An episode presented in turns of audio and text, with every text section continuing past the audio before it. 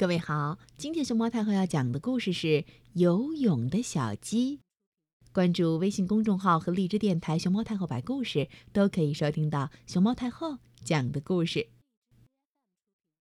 夏天来了，鸡妈妈带着它的一群可爱的孩子躲在大树底下乘凉。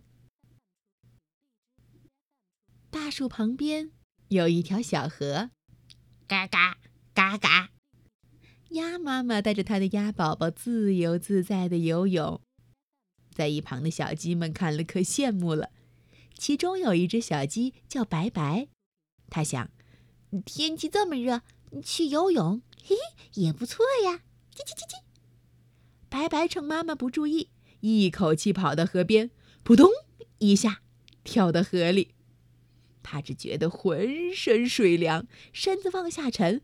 刚要张开嘴巴说“好舒服呀”，就咕咕咕咕咕，喝了几口水。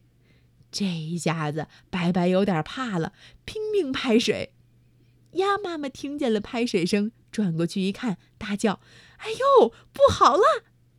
它用翅膀把白白用力拖出水面。鸡妈妈看见了，吓得哭了起来：“我的孩子，你没事儿吧？”听见了哭声。白白睁开眼睛说：“妈妈，你哭什么呀？”鸡妈妈生气地说：“你不怕呀？你把妈妈吓死了。”听了妈妈的话，白白心里也怪难受的。